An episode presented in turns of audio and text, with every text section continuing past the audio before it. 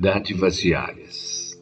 Quando os Espíritos nos falam que devemos intelectualizar a matéria, estão abrindo portas para outros horizontes da vida, para que possamos nos servir de tudo no grande transformismo, por lei operante no cinetismo universal. Compreendemos, pois, na atualidade, que a água, sorvida todos os dias, não somente serve para saciar a sede, mas esse ato também tem outros objetivos, como seja purificar a própria água pela força do progresso, para que ela possa servir a outras gerações que deverão vir mais elevadas e que precisam dos elementos mais sutis, assim como os alimentos, com as vestes, com a própria luz.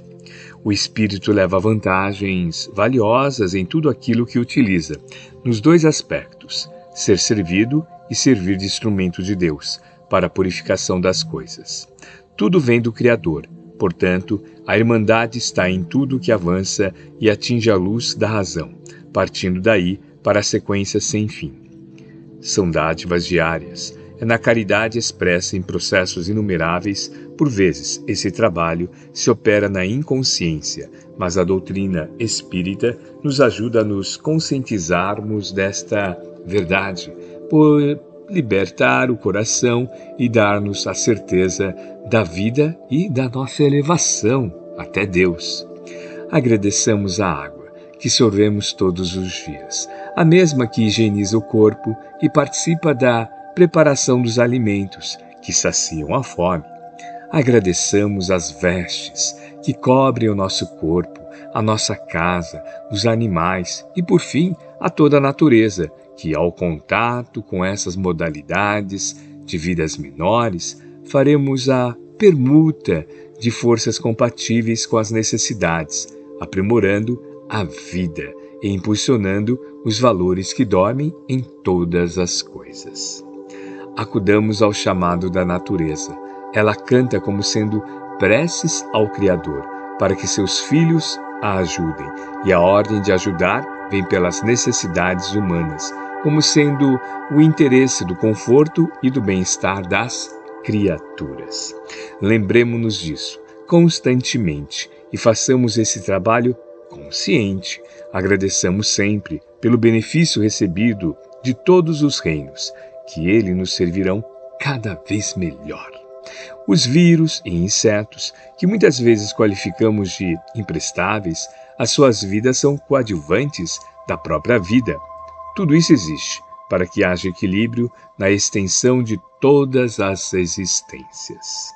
Deus nunca erra no que faz, pois continua a fazer criando as belezas universais.